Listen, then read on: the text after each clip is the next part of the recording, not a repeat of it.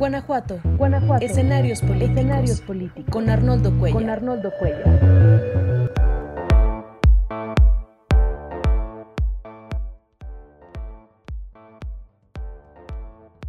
Hola, ¿qué tal? ¿Cómo están? Muy buenas tardes. Creo que esa marca de agua está muy terrible. Déjenme quitarla. Uf. Ok, ya. Estamos, este... Antes que nada, buenas noches. Muchas gracias por acompañarnos. Estamos estrenando un, nuevo formato de transmisión a través de un productor, un programa de producción virtual que se llama StreamYard y que nos permite lanzar a varias plataformas al mismo tiempo y que también espero que me permita no saturar eh, mis redes, mis redes. Eh, permítame un segundo para muy bien bajar todos mis aparatos de las redes de Wi-Fi a fin de no, de no tener mayores interferencias. Muchas gracias por acompañarme. Soy Arnoldo Cuellar, soy integrante del Laboratorio de Periodismo y Opinión Pública.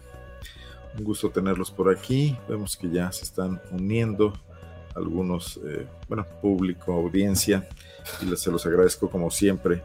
Vamos a hablar del tema del agua. Es un tema eh, político y es un tema ambiental, es un tema económico, es un tema social y creo que sería oportuno que toda la sociedad en el estado de Guanajuato, no únicamente en León donde se está centrando el debate, participar en esta discusión.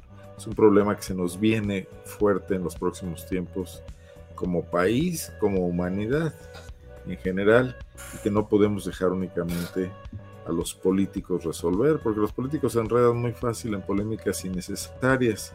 Ya tengo algunos comentarios de la doctora Maripuya Charri, que le agradezco siempre estar aquí muy pendiente y además, eh, bueno, pues todos sus comentarios que nos hace sobre nuestras diversas publicaciones. Eva Guillermina Sabiñón también, desde hace tiempo nos sigue, desde hace años diríamos. Gracias, buenas noches, Eva. Y José Manuel Delgado en Irapuato, periodista, abogado. Muchísimas gracias, José Manuel, por estar aquí. Estaré más pendiente de los comentarios. El debate recibió un impulso nuevo después de que Andrés Manuel López Obrador, presidente de la República, acudió hace aproximadamente semana y media, el fin de semana antepasado, a la región de los Altos de Jalisco, donde se encuentra ubicada la presa del Zapotillo, en el municipio de Cañadas de Obregón, y a la comunidad de Temacapulín. Y ahí definió una decisión suya del gobierno federal, del gobierno de la República, para que la presa se mantenga como está, cortina de 80 metros, hasta ahora no ha servido de nada porque no se ha retenido absolutamente agua y tiene un grave deterioro producto de la falta de uso, mantenimiento precario y el hecho de que pues, no ha servido para lo que se hizo, para retener agua, y esto deteriora las obras.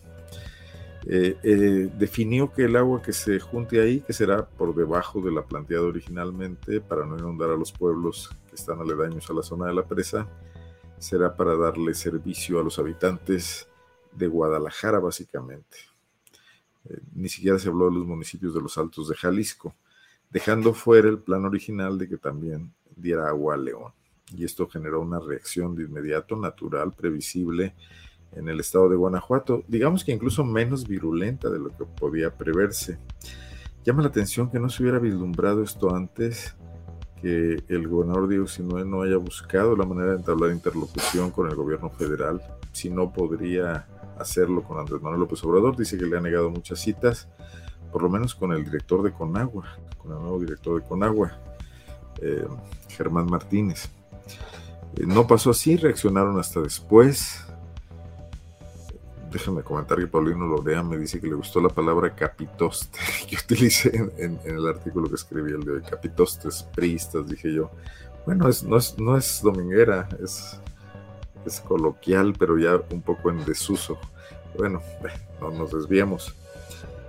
En Guanajuato y en León particularmente ha habido una expectativa fundada de que problemas de agua de la ciudad, problemas de abasto, que en su momento eran pensados a futuro, un futuro que ya nos alcanzó, eh, pudieran resolverse con la presa del Zapotillo y con la construcción de un acueducto de más de 100 kilómetros con un costo importante, un costo que calculado a precios de hace un par de años del inicio de este sexenio quizás estaba en 13 mil millones de pesos y que muy probablemente ya escaló. Gobiernos anteriores eh, se tiraron a la maca, Miguel Márquez, incluso le pudo haber tocado a Juan Manuel Oliva presionar para que esto avanzara, para que se despejaran los derechos de vía, además con gobiernos federales pues más eh, cercanos a los gobiernos estatales, fue el caso de Felipe Calderón. Hay que recordar que el decreto para el uso de esta agua del Río Verde para León se firma en los años 90, cuando todavía era presidente Ernesto Cedillo y la decisión de construir esta presa, originalmente 80 metros, se toma en el sexenio de Vicente Fox. También se concesiona este acueducto. Eh, estamos hablando de aproximadamente dos sexenios y medio, esto es 15 años al menos, de que esta obra pues no avanzó de manera decisiva, avanzó en una parte la construcción de la cortina, pero pudo haber ido en paralelo el acueducto. De existir el acueducto hoy en día sería muy complicado, muy difícil de un gobierno federal, incluso el gobierno, pues eh, quizás eh, reacio a, favorecer a los intereses de Guanajuato, como es el de López Obrador, pudiese tomar esta decisión de, retirarle esta, esta agua. Lo que sirve de gran pretexto para decir, pues el agua no va a Guanajuato es porque no está construido el acueducto, básicamente. Y hay que recordar que este acueducto tiene tres problemas. Uno de ellos es el costo. Este dinero que originalmente dependía del Fondo de Infraestructura Federal y de créditos e incluso una aportación estatal a través de Zapal. Eh, la otra parte es el litigio que se planteó cuando Bengoa se declaró en quiebra y planteó la idea, planteó el litigio de que si el acueducto no se había construido había sido por la falta de cumplimiento de los gobiernos federales, básicamente que le tocaron en suerte los gobiernos anteriores de haber liberado los derechos de vía. Y en tercer lugar estaría el tema de, eh, bueno, pues continuar esa liberación de derechos. O sea, son dos asuntos legales. Liberación de derechos, donde hay amparos, es eh, el litigio propiamente con Abengoa, que hay que quitarle la concesión de la obra y tiene derechos adquiridos así como Guanajuato alega tener derechos adquiridos sobre esa agua, Bengoa alega tener derechos adquiridos sobre el negocio que representaba traer el agua a León y vendérsela a Zapal, y en tercer lugar el costo en sí de la obra. Es un camino complicado. Si López Obrador hubiese dicho ese sábado anterior al, pasado, León tiene su agua, vengan por ella, tampoco hubiese sido posible. Y también hubiera tardado años el eh, proyecto de despejar todas estas selva compleja de litigios y además construir el acueducto. Entonces, son problemas objetivos, no es un asunto únicamente de envolverse en banderas de reclamos regionales y de reclamos ideológicos y de plantear que López Obrador no quiere a Guanajuato, que Guanajuato no ha votado por él.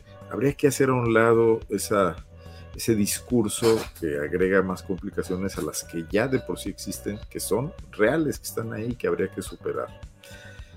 Eh, en vía de mientras, se está hablando de un plan B. Para mi gusto, este plan B tendría que haber estado pensado hace muchísimos años. Dice Oscar Velasco, nunca tuvo Zapal un plan B y C. Le apostaron todo al Zapotillo, 10 años o más para la obra y Zapal cruzado de brazos. En efecto, en efecto, Oscar. El plan B no tendría que ver únicamente con el tema de lo necesita más agua para seguir creciendo. Tendría que ver con un compromiso ambiental, con un compromiso de reusar el agua, con un compromiso de tener un crecimiento sostenible, un desarrollo sostenible. León nunca se lo plantea. Desde hace muchísimos años hemos venido, y León ni ninguna ciudad de este país, ¿eh? tampoco es que seamos particularmente omisos en, el estado de Guanajuato. Claro que si aquí nos preciamos de, ir adelante de otras regiones, de tener una, eh, un pensamiento más, más contemporáneo, más actual, más comprometido, más de clase mundial, como se dice pomposamente, pues habría que pensar que el compromiso ambiental es una cosa de lo más vigente, de lo más actual, de lo más innovador, de lo más moderno. O sea, el agua que tenemos, que no es poca, este no es un desierto, el altiplano está situado sobre mantos freáticos importantes que se explotan mucho desde hace tiempo, tendríamos que estarla utilizando con mucha mayor racionalidad. Y también la otra parte, esa agua que se usa para las industrias, para las casas, eh, para la agricultura, etcétera, tiene que ser devuelta en, en un estado que pueda volverse a utilizar, que pueda estar libre de contaminantes, libre de químicos. Eso no ha pasado. Guanajuato tiene graves problemas ambientales. Hay que asomarse a ver nuestros arroyos, nuestros ríos, el turbio a la salida de León, ahí en la carretera junto a San Pancho. Hay que estar ahí cerca para ver a qué huele. Eh, hay que enterarse, por ejemplo, de que muchas plantas industriales que están en ese, a las orillas del turbio, en la salida de León, que fabrican implementos eléctricos para automóviles, tienen serios problemas por la oxidación de las terminales metálicas que utilizan en sus, en sus arneses por el ambiente eh, ácido que emana de los de los de las de los eh, emanaciones es la palabra correcta que salen del río río de los Gómez convertido ya en río Turbio a la salida de León y que va a dar a Lerma por la gran cantidad de tóxicos sobre todo de, de ácidos eh, azufrosos, sulfídricos o sulfúricos, etcétera. Eh, agua que va a dar a cultivos también, que, y al final del día va a dar a Chapala. Ahí hay toda una tarea por hacer. Eh, se plantea como una gran gesta esta lucha por conseguir que venga el agua del Río Verde, el agua de Jalisco, pelear ahora con el gobierno federal, eh, pelea que por cierto fue muy laxa, muy light, muy leve en los anteriores sexenios, cuando además no se tenían conflictos ideológicos con, con los gobiernos para buscar que las cosas salieran de manera más rápida. Hoy tenemos esta doble confrontación, pero sería más importante que esa gesta se convirtiera en un proyecto para que Guanajuato fuese más autosustentable en materia de agua y particularmente León. Y miren ustedes, en Irapuato hace no mucho se hizo un proyecto, parece ser que lo guió la Conagua, pero que participó también eh, la Junta Municipal de Agua Potable de Irapuato, la JAPAMI, para eh, financiar, facilitar la posibilidad de que el distrito de riego, que depende de la presa de la Purísima, situada en la confluencia de los municipios de Guanajuato e Irapuato, pudiese tecnificarse, pudiese usar tecnología que ahorre agua, tuberías, riego, riego automático, riego, riego por goteo, y liberar una muy importante cantidad de agua para abastecer Irapuato. Ese sí es un proyecto muy innovador. Habría que actualizarnos e investigar en qué va, pero ahí había un, un punto importante, un punto propositivo importante, que, no se ha planteado en este caso en León. Eh, se ha hablado de la posibilidad de que si el zapotillo ya no es viable, por muchas razones, no solo por la falta del acueducto, por el hecho de que el volumen, el caudal del río Verde puede ser ya insuficiente para el crecimiento que ha habido en estos 25 años, cuando se firmó el decreto para acá en los 90 del siglo pasado. Eh, ha crecido la zona de los Altos de Jalisco, ha crecido mucho Guadalajara, y bueno, pues también están demandando agua, no toda podría ser ya para León. Entonces una alternativa que ven muchos analistas, expertos, es la posibilidad de utilizar el agua de la presa de Solís, aproximadamente 800 millones de metros cúbicos es su capacidad. Y esto podría ocurrir si se hacen proyectos de este tipo proyectos de tecnificación de la agricultura que vayan liberando volúmenes de agua que pudieran ser utilizados, y no únicamente por León, sino por muchas ciudades en el trayecto. Es, cruza Guanajuato, el río Lerma, aproximadamente eh, fluye de sur a norte, desde esa, esa, esa frontera de Guanajuato con Michoacán y el Estado de México, en esa punta al sureste de, de Guanajuato, si es el sureste, eh, y traer el agua a través de varios municipios del centro, llega hasta Irapuato aproximadamente, llega cerca de León, en la zona de, de Cuerámaro, de Manuel Doblado, por ahí, poder traer agua a León, eh, si se pudiese hacer un proyecto que no le quite el agua a los agricultores, una agricultura que además en Guanajuato en general se ha estado tecnificando, sino que les, les ayude, les financie esa posibilidad. Siempre el agua más cara es la que no hay y que a la larga eh, el uso de esta agua pudiese recuperar el costo que se invierta ahí.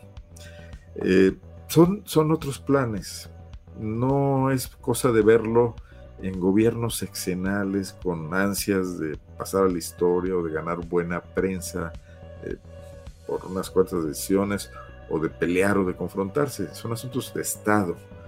Hoy escuché al gobernador Diego Sino dar una rueda de prensa saliendo de esa pica y me gustó cierto tono, otras cosas no me gustaron mucho. Él plantea que esto no se va a solucionar en su gobierno y que tiene que él hacer la tarea que le toca para que posteriores gobiernos vengan a, a resolverlo. Está bien, ese tono está muy bien. No me gustó que insista en que en los pueblos de la zona de la presa del Zapotillo, en Temacapulín, Acacico y Palmarejo, viven 300 habitantes y que pues minimizar sus derechos frente a los millones de usuarios del agua potable que puede haber en León y en otras zonas. Esos pueblos han dado una lucha ejemplar, han ganado litigios, han ido a la corte. Parte de lo que menciona el gobernador de que existen eh, amparos, son los amparos ganados precisamente por las comunidades de la zona que han detenido la presa a los 80 metros, que han impedido que crezca hasta los 105 metros.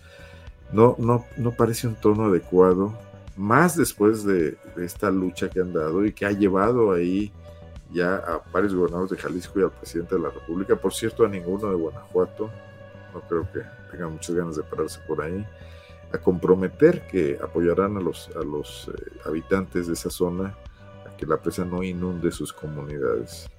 Es una lucha ejemplar, implica mucha soberbia no verlo así después de todo lo que han hecho es la soberbia con la que, por ejemplo, Salinas de Gortari volteaba a ver la rebelión en Chiapas, que terminó por descarrilar su sexenio y casi le descarriló el Tratado de Libre Comercio. Yo creo que es una muy mala lectura y un muy mal pulso minimizar eso y pensar que tarde o temprano se va a hacer la presa y que se van a inundar las comunidades. Incluso si no habla de que cuando se hizo Solís se desplazaron 22 comunidades, eran otros tiempos, era un régimen autoritario. Hoy se ve muy complicado hacer eso así como lo quiere el gobernador y como estuvo planteado desde el principio y como los habitantes salieron a dar la cara y a frenar y lo han frenado por más de una década. Más respeto entonces a esas luchas que no solo son desde una postura ética y ambientalista y de respeto al territorio, también han sido exitosas. También habría que tenerle respeto a su éxito, haber logrado esos amparos. Eh, sería mejor ya en estos momentos abrirse al diálogo y ver la posibilidad de que haya agua, haya para todos y que no se afecte o se afecte al menor número posible. Y también pasaría porque Guanajuato replantee sus formas de crecimiento. Eh, no puede ser que hasta el infinito pretendamos extender nuestras ciudades, atraer industria, eh, construir más fraccionamientos, construir centros comerciales, como si la liga pudiera estirarse para siempre. Eh, León ha crecido mucho, es importante, tiene que mantener esa dinámica frente a retos importantes como hoy eh, la nueva situación ambiental, la nueva situación social generada por eso, pero no puede estar pensando en acumular y en acumular más, porque esto lo va a hacer entrar en choque con sus economías colindantes. Y creo que el crecimiento plantea también que haya que coexistir con vecinos. Parte de esos vecinos son esas comunidades de los Altos de Jalisco, de donde por cierto provienen muchos de los leones actuales, de ahí son sus ancestros también. Déjenme ver, me dice Mauro García que escucha los comentarios, se lo agradezco muchísimo. Em, voy a Déjenme, creo que puedo poner algunos de los comentarios. Ay, sí, qué maravilla, mire. Muchas gracias. Muchas gracias por sus comentarios. Em, podemos ahora hacer esto. Bueno, sí, sí, sí que se ve eh, bien la posibilidad de hacer esto en el programa, porque ya no nomás los tengo que leer. Ana Laura, muchísimas gracias, Ana Laura. Adamarina, ay, qué bueno, qué, qué, qué, qué tranquilidad me da tu comentario, Ada de que hoy se esté viendo bien la señal. Bueno, pues mucho que aprender de eh, esto que está ocurriendo en Guanajuato y, sobre todo mucho que eh, pedir a nuestros gobernantes en la medida en que queremos que las, que las eh, cosas se solucionen y solucionen de manera duradera, pues más moderación y también tomar en cuenta más la opinión de los ciudadanos. Y miren, aquí pongo un ejemplo. Eh, yo he sido muy insistente en esto. Eh, Zapal es una entidad que ha sido muy exitosa en cierto sentido, en un sentido empresarial, administra muy bien el negocio del agua, pero que eh, tiene muy escasa participación ciudadana. En León hay, si no me equivoco, alrededor de entre 300 y 400 mil tomas de agua. Esto es domicilios, esto es familias que no tienen un solo representante en el consejo directivo de Zapal. Y en cambio la industria curtidora tiene varios representantes que llegan por diversas vías. La industria desarrolladora inmobiliaria tiene representantes. La industria constructora tiene representantes hay desde luego algunos profesionistas, el, ayuntamiento, bueno, alguien podría decir que el ayuntamiento representa a los ciudadanos, pues no siempre, porque también llegan por ahí zapateros y curtidores vía el ayuntamiento, pero los usuarios del agua en una ciudad que tiene una gran historia de participación ciudadana, aquí surgieron las uniones de usuarios en los años 60 que se opusieron a muchas decisiones gubernamentales en aquella época de un gobernador también desarrollista como Juan José Torres Landa, pues en León hoy están muy escasamente representadas en un órgano que es vital para la ciudad, un, órgano que garantiza la posibilidad de seguir viviendo aquí, seguir viviendo con tranquilidad. David Eduardo Maldonado dice, el crecimiento infinito eh, del área metropolitana no puede ser promovido así como así. Muchísimas gracias y abrazo también de regreso. Dice el Arque Augusto. Hay un regidor de Morena que demandó al municipio de Purísima porque concedió a Zapal perforación de pozos de manera ilegal. Bueno, Zapal fue primero por el agua de Romita, por el agua de Silao, por el agua de San Francisco del Rincón. Yo quiero ir por el agua de Jalisco. Esto no me parece tampoco terriblemente negativo. Al final del día los mantos freáticos subterráneos no obedecen a divisiones geopolíticas y, y es un patrimonio en general no solo de los habitantes de un estado en general, de la, de, la humanidad, podríamos decirlo así, de los habitantes de una nación. Y eh, habría que administrarlo bajo esa racionalidad. Pero sí, eh, ha habido una cierta soberbia de León que dice, tenemos que seguir creciendo, somos una ciudad pujante y no nos detengan. Eh, no, detengámonos nosotros, detengámonos a reflexionar si este crecimiento infinito no provocará un enorme deterioro. Veamos el gigantismo de ciudades como, como la Ciudad de México, por ejemplo, de Guadalajara o, algunas otras zonas del país, que se vuelven invivibles también y muy difícil de solucionar sus problemas y sus conflictos por su magnitud. Eh, León tiene una extensión ya grande, pero manejable, puede sobrevivir así, puede mantenerse así, puede seguir siendo un gran polo de atracción. Tiene además una gran porosidad urbana, tiene muchos baldíos, puede seguir creciendo a su interior con políticas públicas que lo propicien y no pensar en este crecimiento al infinito. Bueno, eh, va a seguir dando que hablar esto. El López Obrador regresa a Temacapulín, los habitantes no están muy convencidos de dejar que la presa funcione. La solución que ha propuesto el López Obrador, y él lo ha dicho, lo dijo en la mañanera el otro día, es no dejar que esa infraestructura se destruya y decaiga, que se utilice de alguna manera. Eh, vamos a ver qué ocurre con esto. Hoy también Diego Sinoe plantea que en la reunión con el director de Conagua se establecieron dos meses de trabajo, una técnica para cuestiones jurídicas para ver qué pasa con el zapotillo. Se me hace que esa va, a empantanarse mucho porque el decreto que le da derechos a Guanajuato podría ser cambiado y eso no, hay ni que ir a votación ni nada, lo cambia el presidente y ya. Eh, Diego también está rompiendo con su aliado, el gobernador de Jalisco, con Alfaro, eh, con quien andaba muy unido en un momento dado, porque, pues bueno, prevalecieron ya los intereses de cada uno de ellos, de sus poblaciones, de su popularidad, de su política.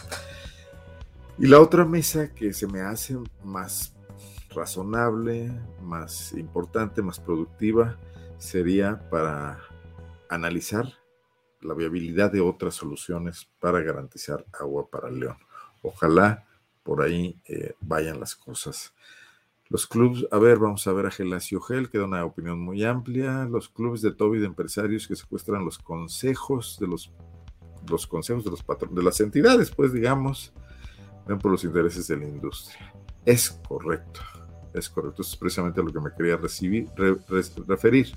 Saludos para todos, muchísimas gracias a Merv GMW. Bueno, ya, ya nos reencontramos aquí pudiendo transmitir de mejor manera. Muchas gracias al Arqui Augusto por la eh, felicitación que me manda. Pues bueno, sí, nos tocó ir a la mañanera. Hay posibilidades de acudir, está abierta. Creo que los periodistas de Guanajuato podrían hacerlo también en un momento dado y ir a plantear temas. No teníamos esto en México, un presidente que todos los días aceptara, abriera, hablar con la prensa. No digo que sea sencillo, a mí me costó dos o tres semanas de gestiones poder acudir, pero eh, al final del día se pudo y pude participar. Creo que fueron buenas las respuestas del presidente, a algunos no les debe gustar seguramente, pero se mostró muy enterado de lo que pasaba en Guanajuato. Río Santa María, dice Francisco Arellano, en la zona colindante con San Luis Potosí. No, el río Santa María es este. Eh, va a darle agua a algunas zonas del norte del estado, pero no creo que pudiese traerse de ahí hasta León, como era el plan que en algún momento estaba eh, postulando el fallecido Juan, Ignacio Torres Landa. Quiero tocar otros temas, además del tema del agua. El día de hoy, conocimos, con mucho retardo, por cierto, eh, la resolución de la Procuraduría Estatal de los Derechos Humanos de Guanajuato, presidida por el panista Vicente Esqueda. Hay que recalcar su militancia partidista, porque no es cualquier panista ni cualquier militante, es eh, un exdirigente del PAN, una gente que tuvo alto perfil en el Partido de Acción Nacional. Eh, sacó una recomendación donde revisa una queja de dos periodistas de San Miguel Allende, de, Ana Luz Solís y de Antonieta Herrera, por un evidente abuso de autoridad cometido por Luis Alberto Villarreal, alcalde de Miguel Allende, cuando ellas hacían su labor informativa, les manoteó en sus teléfonos, actuó con la prepotencia que le caracteriza y ellas no lo toleraron e hicieron bien lo denunciaron. Esto le costó el trabajo a Tony Herrera en el Sol del Bajío, pese que al principio la OEM trató de ahí protegerla y porque primero un director le bajó su video de sus redes sociales para no ofender a Luis Alberto Villarreal. Desde luego, los contratos de publicidad mandan. A la postre la dejaron sin trabajo, Antonieta Herrera.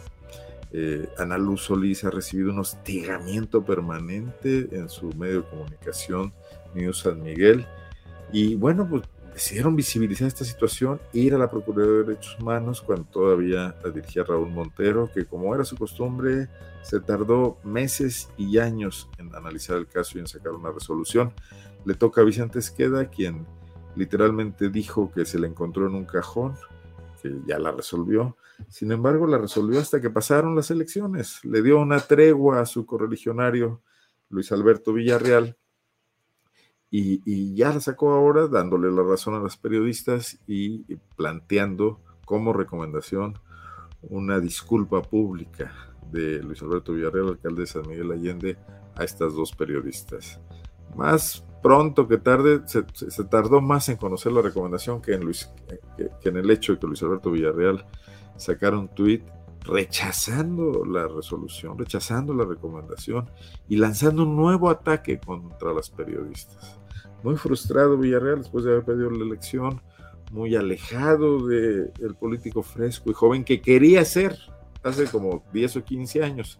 Incluso por ahí salieron algunos tweets que rastrearon algunos periodistas. Siempre hay un tweet, dice el clásico, donde él pide que, se, que es civilizado reconocer las recomendaciones de derechos humanos. Bueno, pues esta vez no lo hizo, no fue civilizado. Y eh, tenemos este caso donde una vez más vemos cómo los políticos no solo no toleran la crítica, sino en la medida de lo posible tratan de acallarla. Y cuando no pueden hacerlo por la vía de la compra de publicidad, esta, esta versión moderna del soborno y del embute a la que muchos medios se prestan, entonces eh, echan mano de la, de la mano dura, de la represión, y esto no debe quedar así. Y hay que señalarle también a la Procuraduría de los Derechos Humanos de Guanajuato que queda mucho, mucho a deber eh, con esta tardanza que tuvo en, emitir su recomendación.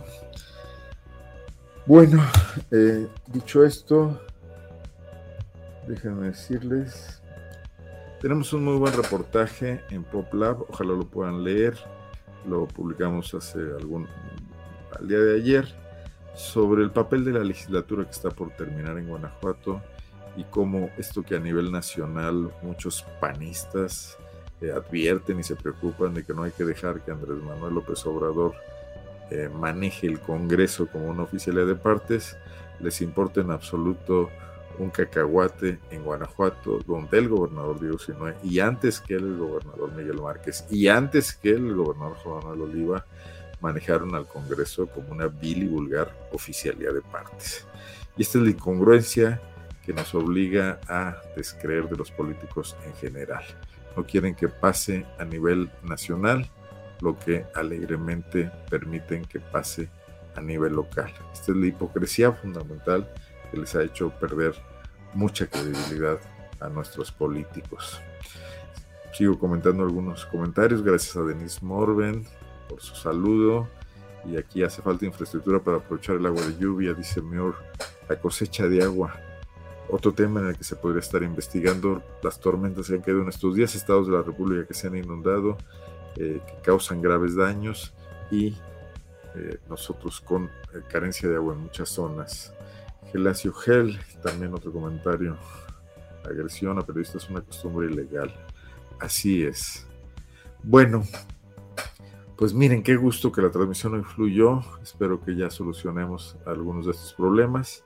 Yo quiero agradecerles mucho, como siempre, su eh, confianza, conectarse, dedicar parte de su tiempo a escuchar lo que aquí tenemos que decir. síganos en el Laboratorio de Periodismo y Opinión Pública. Ahí estaremos publicando pues, una opinión distinta, diferente y, e información, como decimos nosotros, sin saturación, con contexto sobre lo que ocurre, no solo en Guanajuato, también en otros ámbitos y en otros ámbitos del conocimiento, como es por ejemplo el tema de la alimentación saludable. Muchas gracias. Me despido ya con esta, Sabe Almanza, el último comentario que posteamos. También muy agradecido por su participación en el chat. Soy Arnoldo Cuellar y no me resta sino desearle muy, muy buenas noches. Muchas gracias, nos vemos la próxima semana. Guanajuato. Guanajuato. Escenarios políticos. Escenarios políticos. Con Arnoldo Cuello. Con Arnoldo Cuello.